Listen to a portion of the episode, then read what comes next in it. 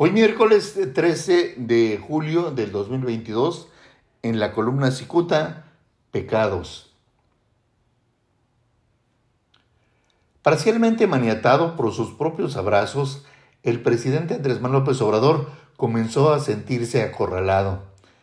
Y es que la estrategia presidencial utilizada para combatir la violencia se estrelló de frente contra la Iglesia Católica, que dicho sea de paso, es únicamente capaz de bajarlo de su nube.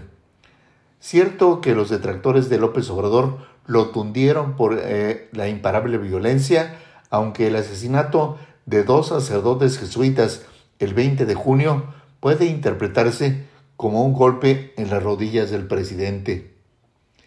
Tan mal parado quedó el presidente luego de acusar a la Iglesia Católica de ser hipócrita al quedarse callada frente al registro de aquellas masacres ocurridas durante la gestión del panista Felipe Calderón.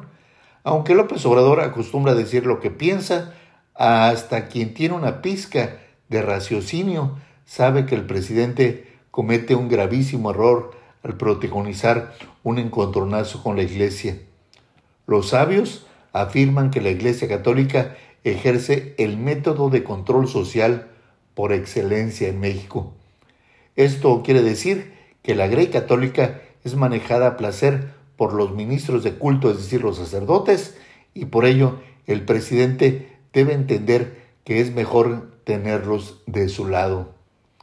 La muerte de los padres jesuitas Javier Campos y Joaquín César Mora a manos de la delincuencia amartilló la exigencia social para que el presidente deje de lado su estrategia de abrazos y no balazos.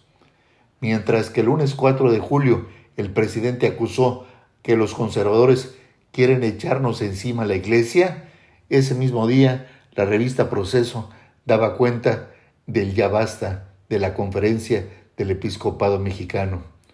López Obrador no puede culpar a sus adversarios de asusar a la iglesia en su contra si él mismo, con sus peroratas, se encarga de agredirla. Quizá entendió que el golpazo de la iglesia lo dejó mal parado, que hasta intentó justificarse al referir que los soldados se enfrentaron un día antes con delincuentes en el poblado de Altar, en Sonora. Allí sí hubo balazos, no abrazos, aunque alguien debe referir que esos delincuentes no eran precisamente integrantes del cártel de Sinaloa. Muchas gracias, les saluda Jaime Flores.